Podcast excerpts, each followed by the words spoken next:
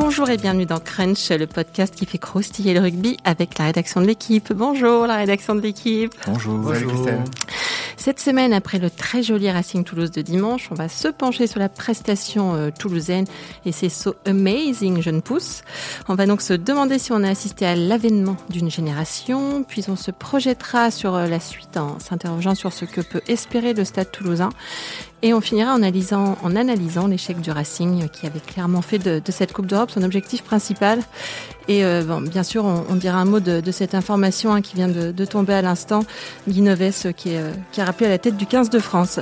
On parle de tout ça avec les journalistes de la rubrique rugby de l'équipe. Aujourd'hui, Alexandre Bardot. Salut Alex. Bonjour. Laurent Campistron. Salut Lolo. Salut. Et Frédéric Bernet. Salut Fred. Bonjour. Eh bien, vous savez tout, alors c'est parti, flexion liée jeu. C'était le match à ne pas rater, hein, on, le savait, c'est l'avantage de, de se taper des purges infâmes à 17 secondes de jeu effectif par match. Quand on voit du vrai rugby, on est vraiment très content. Euh, je parle pas du magnifique ASM Northampton, hein, où l'impressionnante rigueur défensive des deux équipes a permis de voir un match à 100 points. Je parle du quart de finale de Champions Cup entre le Racing et Toulouse, remporté d'une courte tête par Toulouse, comme pronostiqué par, euh, par Laurent. Euh, je, je, souligne que tu avais avancé un, un 24-22 hein, pour, pour Toulouse. Quand Fred voyait, je cite, le, le Real du Racing euh, s'imposer, bon, bah, c'est raté. Je hein. me souviens absolument pas de ça. Ah. Je trouve que quand il n'y a pas d'Irlandais dans le coup, en fait, tu, tu perds ton super pouvoir de divination.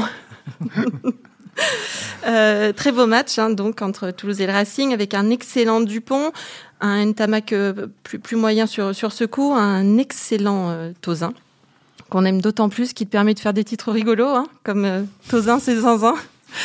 Bravo. Je plaide coupable.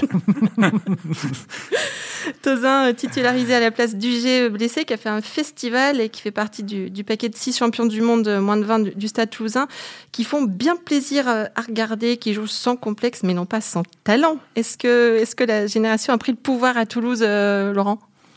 Prendre le pouvoir, peut-être peut-être pas, hein, parce qu'il ne faut pas minimiser non plus l'importance des, anciens dans cette équipe. Il y en a quelques-uns, Fomouina, Keno, Elstadt, et puis, puis les trois quarts aussi comme UG, Médard, etc. Donc, euh, disons qu'ils sont, font du bien aujourd'hui à cette équipe du Stade toulousain, a, qui avait besoin de ça depuis, depuis deux, trois saisons, ré régénération un petit peu de, de, de l'effectif.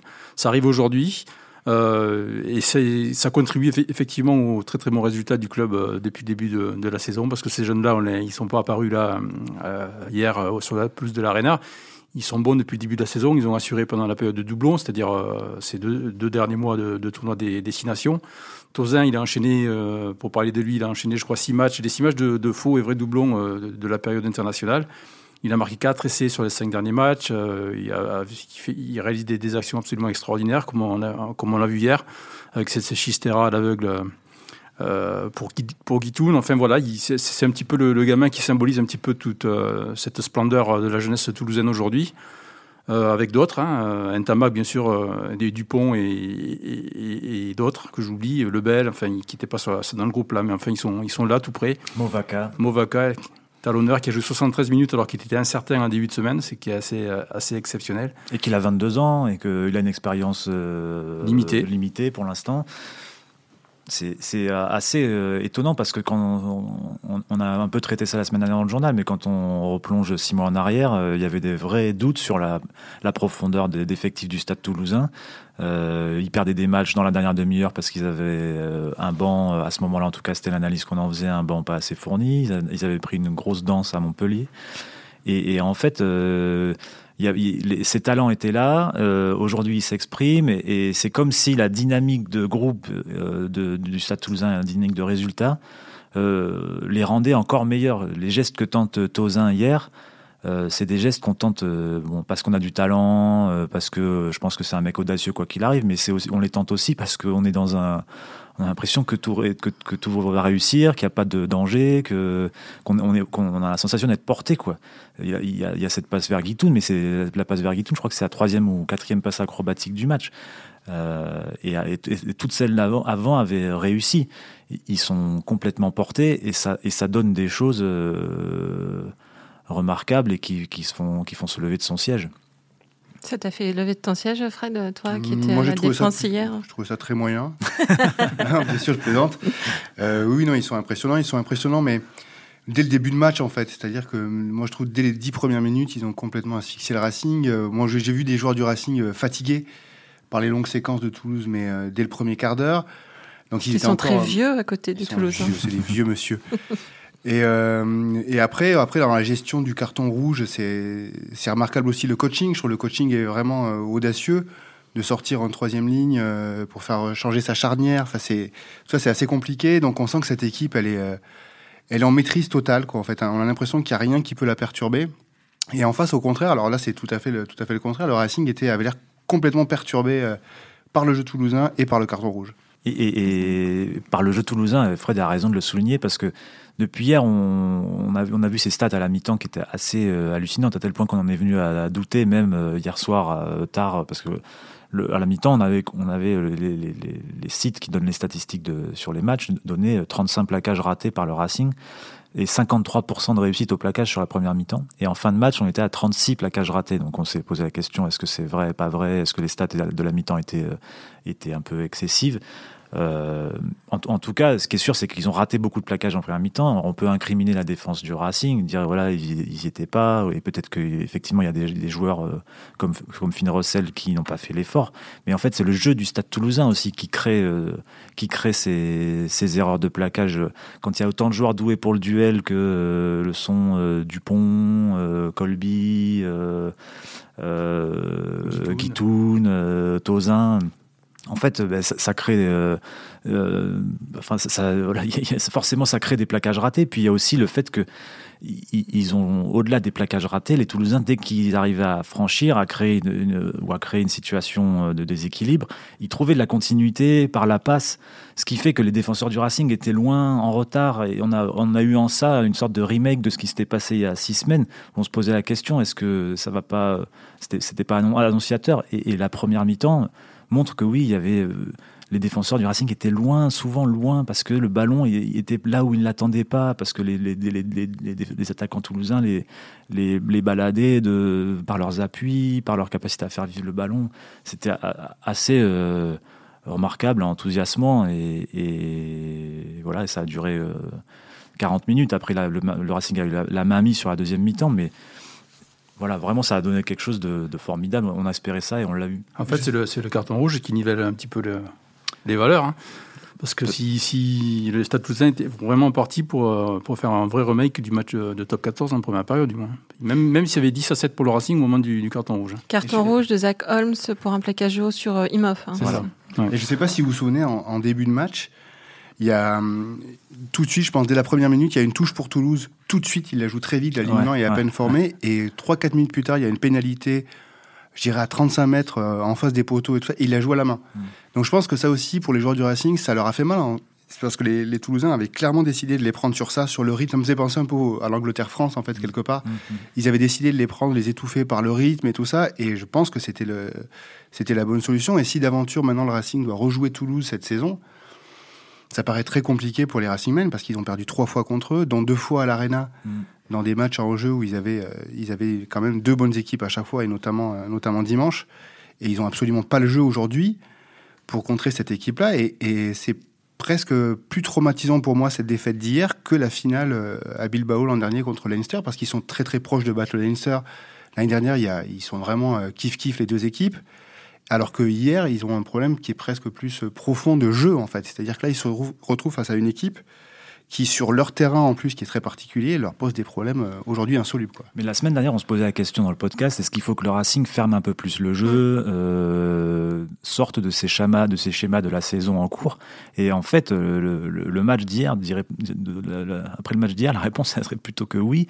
Et parce que il y a plein de moments dans le match où on a, vu que le, en fait, le, Racing était euh, était contré dans ses intentions, notamment au large, alors qu'il y avait des solutions dans l'axe du, terrain, dans l'axe des rucks, ils ont réussi à trouver des brèches là plusieurs fois dans le match, mais ils n'ont pas voulu les utiliser, comme si euh, ils s'étaient euh, euh, programmés pour euh, euh, montrer que euh, il savait faire autre chose ou que et, dirais pas que c'est un il y a pas de péché d'orgueil mais ils n'ont pas un moment senti euh, qu'ils pouvaient qu'il y avait d'autres solutions que celles de leur jeu traditionnel d'aujourd'hui et notamment en deuxième, mi-temps ils, à un moment ils ont trouvé un tout petit peu la, voie en tout début de deuxième mi-temps en, faisant des grandes possessions une, grande possession avec beaucoup de jeux directs. Et, ils ont réussi à marquer, euh, je crois, trois points à ce moment-là, mais aussi on a senti que les Toulousains étaient au bord de la rupture. Et, euh, ils n'ont pas, ils pas continué sur dans cette voie-là. Les leaders ont clairement failli. On pense à Finn Russell. Machno a été un peu en dedans aussi. Euh, c'est étonnant de voir cette équipe-là, parce qu'il y a beaucoup de maturité quand même dans cette équipe. Mais là, hier. Laurent, euh, au-delà des joueurs qui ont, été brillants, on dirait pas un mot de, d'Hugo Mola, justement, parce que on rappelle qu'un 23e, euh, l'ouvreur prend un carton rouge. Il a fait sortir un troisième ligne plutôt qu'un ailier, c'est ça Il a fait entrer Bézi en 9, passer Dupont en 10. Il faut quand même avoir du, du, foie un peu, non, pour, euh, pour faire ça à ce moment-là Oui, il faut vraiment confiance en, sa stratégie. Et il, je crois qu'il a, lui et son staff. Euh, effectivement, il pouvait très bien sortir un, Tozin. Franchement, des tribunes, c'est ce qu'on imaginait, nous, au départ, qu'il allait sortir un ailier plutôt qu'un troisième ligne. Finalement, c'est François Cross qui est sorti. Euh, ça s'est fait très simplement. D'ailleurs, il a même rien manifesté du tout en sortant du terrain, très, très fair play. L'impression devant la télé, c'est qu'ils avaient, ils savaient, ils avaient prévu un scénario comme ça. Si on se fait expulser euh, tel joueur, qu'est-ce qu'on fait? Parce que prendre cette décision aussi rapidement qu'ils l'ont prise, et avec dans, cette espèce de sérénité, ça comme s'ils avaient pensé. C'était dit si on perd, si on perd le 10, qu'est-ce qu'on fait? Si on perd un centre, qu'est-ce qu'on fait? Et, Oui, c'est très possible qu'ils aient, hein, aient raisonné comme ça et qu'ils aient préparé, le, qu'ils aient anticipé ça, effectivement. Parce Donc que là, le dernier choix auquel on pensait, le fait de faire sortir un ah, carrément. et, sa réflexion, c'est que vu le début du match, il pensait que la, vitesse, euh, les, les, mouvements toulousains feraient la différence euh, au bout d'un moment. Donc il était hors de question pour lui de, de sortir en trois quarts à ce moment-là. Et comme il a estimé que et Jérôme Keno et Reinhard Telstadt, les deux autres troisième lignes, euh, effectuaient un travail de titan en défense, il a estimé qu'il ben, pouvait très bien se passer de, de François Cross à ce moment-là du match et, continuer avec, avec une ligne de trois quarts euh, complète. Mais il a pris, une, il a pris sa, vraie dimension, euh, Hugo Mola, parce qu'on se souvient qu'il n'y a, pas si longtemps, on lui déversait quand même un peu des, sauts de caca sur la tête à longueur d'interview. il, était, il était bon à rien, il fallait qu'il s'en aille. Bah. Là, la, la, mission en remplaçant, remplaçant Guy elle, est, elle est réussie, non C'était compliqué de passer évidemment avec euh, après Guinoves. Donc euh, c'est lui qui a essuyé les plâtres au début. Il est arrivé en 2015, donc il y a trois ans et demi maintenant.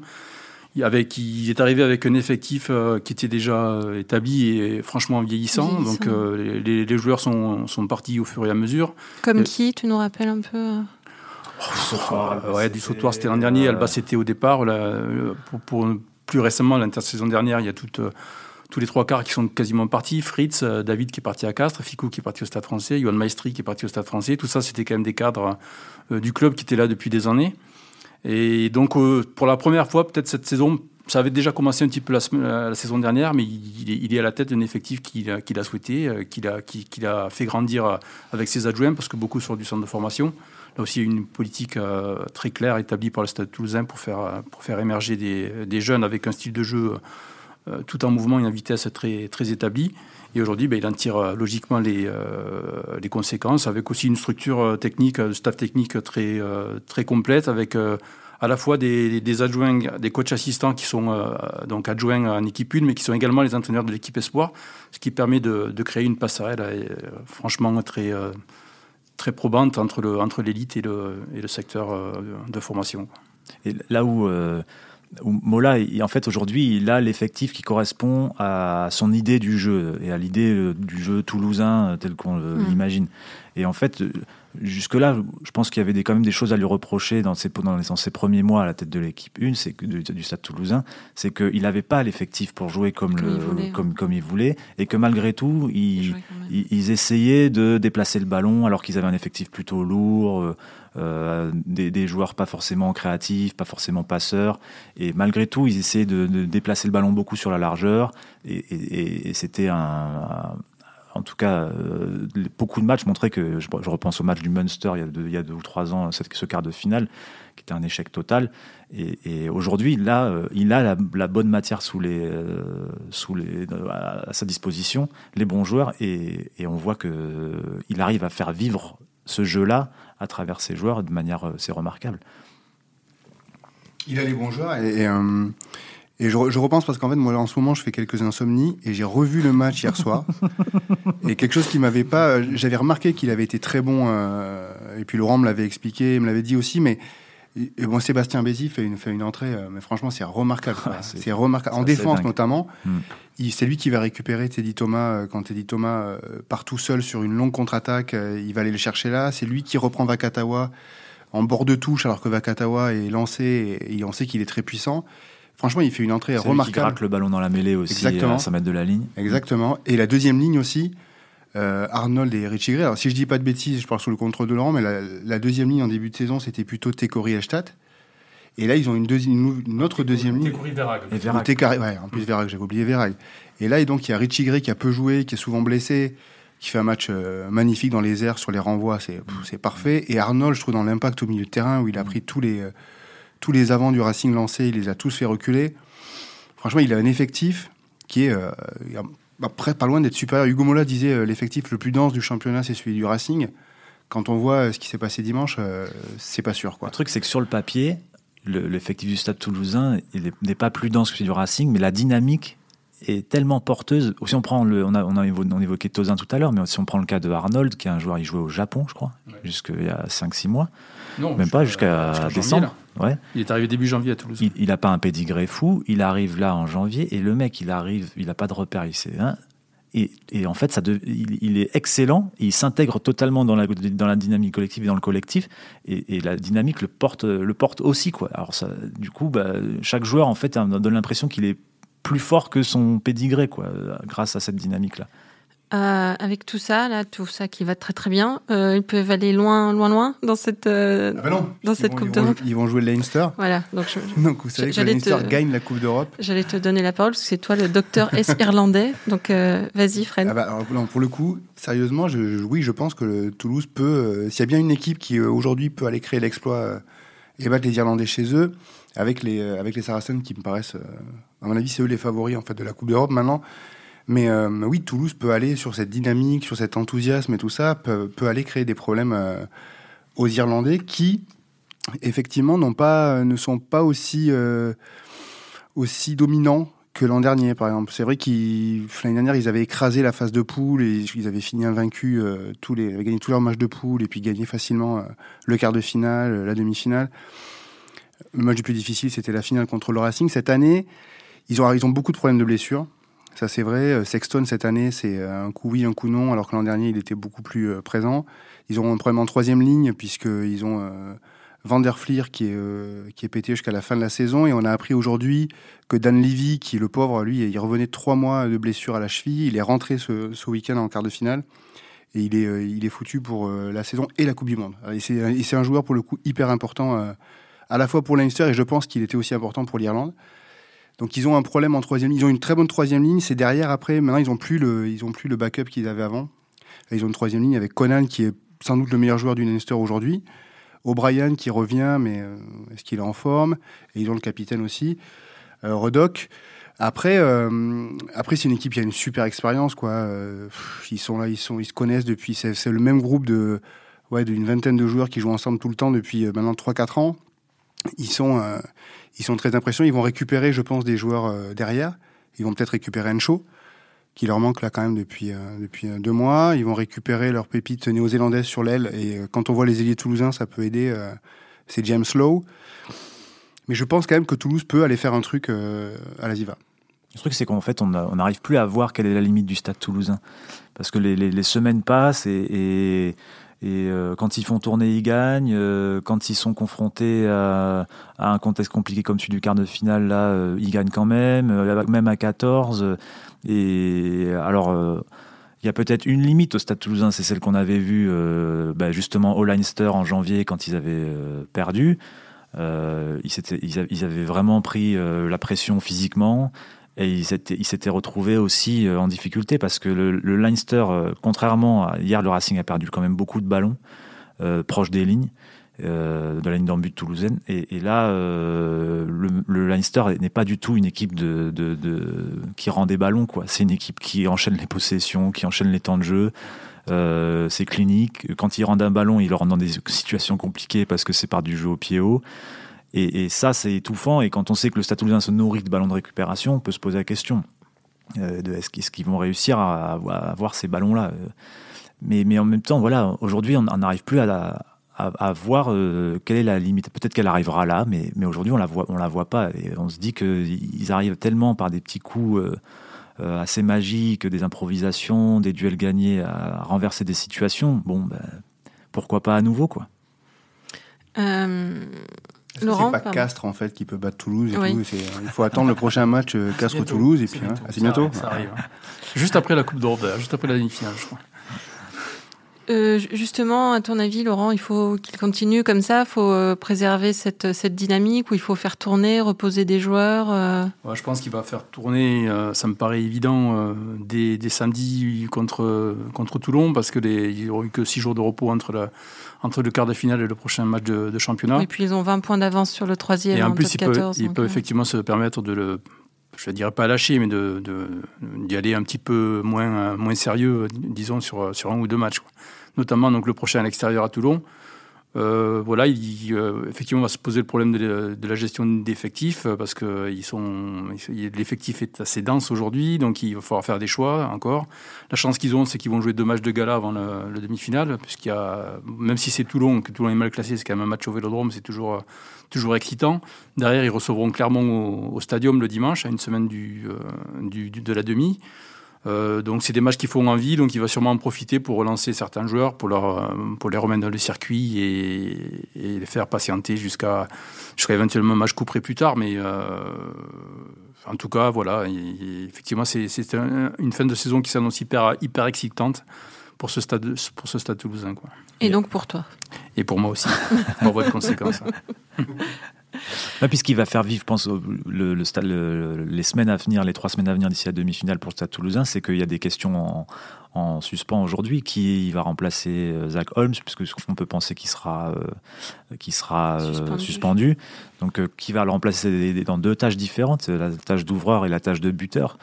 Dans la tâche d'ouvreur, ça veut dire qu'il y aura peut-être une concurrence Ntamak Dupont. Dans la tâche de buteur, il y aura peut-être une concurrence Ntamak Ramos. Donc si Ramos, ça veut dire qu'il y a une concurrence avec Holmes, avec Colby. Euh, c'est-à-dire Colby va à une aile. Que faire de euh, Lucas Tozin aujourd'hui? Voilà, Colby va à une aile. Donc après, il, y a, il reste une place euh, pour trois joueurs qui sont Médard, Tozin et UG.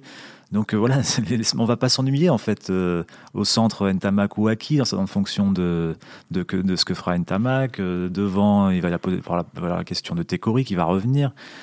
bon, il peut se passer aussi, il y aura peut-être des blessés d'ici là, mais en tout cas, il y a de l'enjeu euh, en interne sur les trois semaines à venir, sur les deux, les deux matchs à venir pour le Stade Toulousain. Mola va avoir des insomnies comme Fred, du coup. Je vous le souhaite pas.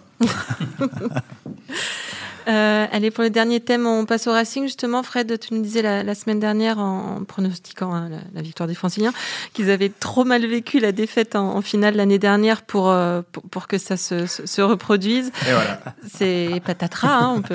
C'est un peu l'histoire de ma vie, ça. Hein. c'était la soupe à la grimace, euh, j'imagine Ah oui, oui, oui, bien sûr. ils, sont, ils sont extrêmement touchés par cette défaite parce que voilà, ils avaient expliqué clairement que c'était la priorité. Euh, maintenant, pour eux, c'était de gagner la Coupe d'Europe, sachant que le, le, Brennus avait été fait euh, en 2016. Donc là, oui, c'est une grosse claque. C'est une claque aussi parce qu'ils avaient tout, euh, avaient tout bien fait jusque-là pour arriver, pour avoir le tableau le plus dégagé possible entre guillemets, c'est-à-dire de recevoir et en quart et en demi à l'Arena. Et dès le quart de finale, ils sautent. Euh, je pense que la façon aussi va leur faire mal parce qu'on en a parlé tout à l'heure. Je pense que c'est une façon qui met le doigt sur euh, des insuffisances qu'ils ont et je pense qu'ils pensaient pas avoir. Mm. C'est-à-dire ils pensaient qu'eux ils allaient jouer, jouer, jouer et que en face ça jouerait pas aussi vite euh, que et que ça. Et en fait c'est le contraire qui s'est passé avec contre Toulouse. Donc c'est un vrai problème là du coup même de ouais même de forme de jeu. C'est-à-dire voilà là il y a quand même eu hier des on n'a pas bien compris à un moment donné comment le Racing comptait s'y prendre pour euh, pour euh, pour attaquer cette défense toulousaine en fait parce qu'ils ont euh, c'était des solistes en fait qui qui jouaient chacun leur tour en fait. Mmh. c'était alors Vakatawa là, est fort donc il l'a très bien fait il a il a traversé plusieurs fois il a fait des passes au contact mais derrière ça suivait pas. On sentait que Teddy Thomas avait des jambes de feu Mais est-ce qu'ils l'ont vraiment utilisé euh, comme il fallait, en fait, quelque part? Plus qu'il plus qu'il fallait, presque. C'est-à-dire, est-ce qu'ils ont prévu des lancements de jeu pour le faire venir à l'intérieur? Non. Il a été finalement assez peu servi, même s'il a eu un carton jaune. euh, voilà, mais il a été finalement assez peu servi avant de se blesser. Zebo, on l'a pas tellement vu dans ses courses qu'il fait souvent avec Russell, ça n'a pas combiné du tout. Euh, voilà, après, ils ont, fait, ils ont fait beaucoup d'erreurs. Ça, c'est vrai que c'est éliminatoire, je pense. Et, les deux coups de pied qui rendent en première mi-temps et qui font essai après, la mêlée à 5 mètres Mm. en fin de première mi-temps, euh, qui perdent et que ça devient un contre. Le euh, carton jaune de Thomas, il pèse extrêmement lourd ouais. aussi, qui est une faute euh, totalement idiote à ce moment-là du match. Ils sont à 15 contre 14 depuis 5 minutes ou un peu moins. Ils doivent à tout prix rester disciplinés et pas se faire pas faire des fautes aussi bêtes. Et le moment où il sort, bah, si je me trompe pas, ça fait 14 euh, points pour. Il y a deux essais, il me semble, pour Oui. Toulouse dans la dans la période où Il y en a un qui n'est est pas dehors. transformé, je crois. Donc Voilà. ça fait 12 points. ouais. Mais c'est euh, voilà, c'est une erreur euh, grave. Mais ouais, c'est- Fred, il a raison. On avait l'impression de solistes, de mecs qui venaient euh, les uns après les autres tenter leur chance. Et, et cette impression, c'était le cas devant la défense, quand ils étaient devant la défense. Mais ils ont quand même souvent réussi à franchir. Je repense à Gomez Sav, à Katawa, à. À... Mais, ils ont un énorme problème. Dans, une fois qu'ils avaient passé, qu'ils s'étaient passés dans le dos de la défense toulousaine, pour euh, trouver le- ce lien, ces soutiens qui permettent de donner de la continuité au jeu. Ce que c'est remarquablement faire le Stade Toulousain. Et ben eux, ils ont fait euh, l'exact inverse. Ils ont eu du mal à, à trouver, enfin, à, rendre ces coups gagnants par euh, un bon positionnement des soutiens, des bons réflexes collectifs. Et, et- et c'est étonnant parce que c'est quand même un assemblage de, de talents euh, immense cette équipe avec des joueurs intelligents, mais ils n'ont pas réussi à jouer juste ensemble en fait. Et, euh, et ça, ça coûte cher parce que il y a, il y a une part de. C'est pas un accident industriel, ça sera un peu fort, mais quand on construit son propre Oui, stade, euh, euh, qu'on vise la Coupe d'Europe, qu'on reçoit son quart de finale euh, à domicile dans ce stade-là, euh, qu'on a une équipe bâtie pour, bâtie pour la Coupe d'Europe et pour un jeu rapide et qu'on prend ce bouillon-là en étant à 15 contre 14, euh, ça, ça remet des choses en question, forcément. Mais comme quoi Qu'est-ce qui peut être mis en question là après, après un, un, un naufrage? Comme Déjà, ça déjà, l'effectif, moi, je trouve euh, moins fort que celui de, de la saison dernière. Il n'y a pas la même force collective qui se dégage, effectivement. C'est, un- on sent qu'il y a un peu plus d'individualité aujourd'hui. Je crois qu'il leur manque un vrai numéro 8, un vrai bon numéro 8, voire un ou deux troisième lignes. Euh, Nyanga, justement, qui, faisait office de, de 8 euh, la saison dernière, était sur- sûrement très très important pour, pour cette force collective dont, euh, Mm. euh, dont je parlais. Ils n'ont pas, ils ont pas d'équivalent aujourd'hui. Il doit leur manquer aussi un, un deuxième ligne d'envergure euh, vraiment internationale, internationale également. Je trouve que c'est moins fort devant. Quoi. Ouais, Et je, ça se je- ressent, je- ouais, je suis complètement d'accord. Je pense que et Dieu sait que j'aime beaucoup Donakarayan. C'est vrai que sur un match comme ça, pour lui, enfin, je trouve que le, le ratio par rapport à la deuxième ligne toulousaine, il fait, il est dur pour lui parce qu'en fait, c'est un- à l'impact, euh, il n'a pas autant d'impact que peuvent avoir Arnold et, euh, et Gray sur un match comme celui-là, par exemple. Alors, euh, Et Zarzewski hier aussi. Zarzeski, alors Zarzeski, à mon avis, il était touché par le premier choc qu'il a, qu'il a eu, parce qu'après derrière, il fait une touche tout de suite après, une touche qui est beaucoup trop longue, c'est pas tellement son genre. Je pense qu'il Perte de était, ballon. ouais, il était pas très Mm. bien. Mm. Euh, troisième ligne, je pense, ouais, je pense que c'est vrai. Donc, euh, mais peut-être que dans deux ans, la troisième ligne, il y aura Joseph. Alors c'est peut-être ça le projet, c'est que amener Joseph à maturité dans, ouais, dans un an même plutôt, euh, ce serait bien pour voilà pour qu'il devienne le, le numéro 8. Mais moi, je pense qu'il leur manque du liant justement pour le jeu qu'ils font. Là, finalement, il y a que Chouznou Mm. qui est censé aller justement euh, parmi les avants, aller euh, un peu faire le liant et tout ça. C'est peut-être pas assez. Peut-être qu'il faut un troisième ligne coureur. euh, plus Un que jour, ça, il mais Ils vont récupérer Ivan Tanga, d'Agen, Oui. a priori. On avait fait, euh, il y avait Olivier Mann qui avait fait une chronique chez nous un jour en disant, il y avait- que quand il voyait jouer le Racing, il a l'impression de voir jouer deux équipes, un paquet d'avant très puissant, euh, qui est capable de, faire mal à l'impact, d'avancer, et une équipe de trois quarts avec des joueurs euh, euh, brillants, capables d'improvisation, mais qui voyaient pas le lien entre les deux. Et le lien est souvent fait par la troisième ligne ou par un deuxième ligne. Alors, il y, a- quand même Nakarawa qui est capable de faire ça.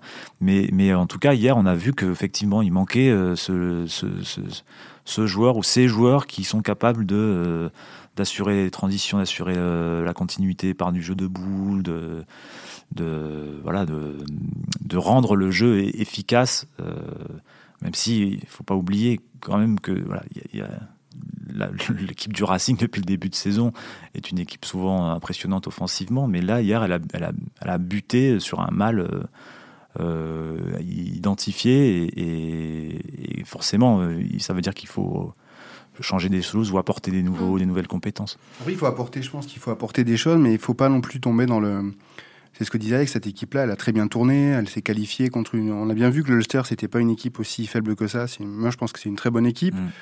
Euh, moi, ce que je pense surtout, c'est que c'est Toulouse qui, qui, accentue les, euh, mm. les, faiblesses du Racing, mais je suis pas sûr qu'il y ait beaucoup d'autres équipes qui peuvent les accentuer comme ça. Je pense pas qu'en France, il y a beaucoup d'équipes qui peuvent. Euh, qui peuvent faire aussi mal au Racing. Alors les battre, oui, mais leur faire aussi mal que ça, non. En Europe, je crois pas non plus, tant que ça. Je pense que c'est l'adversaire, voilà, c'est le pire adversaire sans doute cette saison pour le Racing, c'est Toulouse. Donc, il n'y a, a, pas eu, à, à ta connaissance, il n'y a pas eu de réunion de crise, de, de coup de gueule Non, de... dans ma connaissance, non. Euh, je sais que le président n'est pas, est pas au club aujourd'hui, donc euh, je pense pas qu'il y aura, il y aura quoi que ce soit. Il est même pas là pendant les prochains jours, donc euh, il y aura pas ça, je pense pas. je pense que ça va être très dur de s'en remettre par contre, parce qu'elle fait mal cette défaite et leur problème, contrairement à Toulouse, c'est que leur qualification. Vite, eh ouais, ouais, ouais. Leur qualification, elle n'est pas acquise. ils vont à Clermont le week-end prochain et ils reçoivent Montpellier le suivant. je pense que c'est les deux matchs les plus difficiles pour euh, différentes raisons, parce que c'est après la Coupe d'Europe et que c'est, euh, il faut prendre des points. Oui, parce qu'on rappelle, ils ont 56 points, hein, soit 2 de plus que Castres, 4 de plus que La Rochelle et Bordeaux, et 5 de plus que le Stade français. Ils sont quatrième. Ouais, c'est assez serré. C'est assez serré, donc euh, ça va être intéressant aussi de voir comment ils vont, comment ils vont réagir, parce que voilà, la saison n'est pas non plus terminée, ils ont encore une carte à jouer. voir comment, moi ça me tarde de voir comment Finn Russell, qui vraiment a été décevant, Dieu sait qu'on l'a beaucoup on l'a beaucoup félicité cette année euh, parce qu'il est voilà, c'est un joueur à, part, je pense. Mais là hier, effectivement, il est passé, il est passé à côté. On l'avait dit la semaine dernière. Eh on l'avait, eh on avait prévenu. Et c'est flagrant. Enfin, il loupe des. et même du coup, parce que je sais pas si je vous ai dit, j'ai revu le match. Parce que tu as des insomnies. Parce que j'ai des insomnies. Et ben, il y a un moment où il y a même une action qui est assez terrible. Donc il y a l'action évidemment où Dupont met son essai, euh, où il le met dans le vent. Euh, c'est mais il y a aussi un moment euh, où dans les 22 du Racing, il est avec Teddy Thomas et il bloque un joueur toulousain, il lâche le plaquage, je ne sais pas pourquoi, il s'en va et en fait l'autre joueur avance quoi en fait. Donc il il était absolument pas impliqué défensivement et ça c'est quand même inquiétant. Très bien.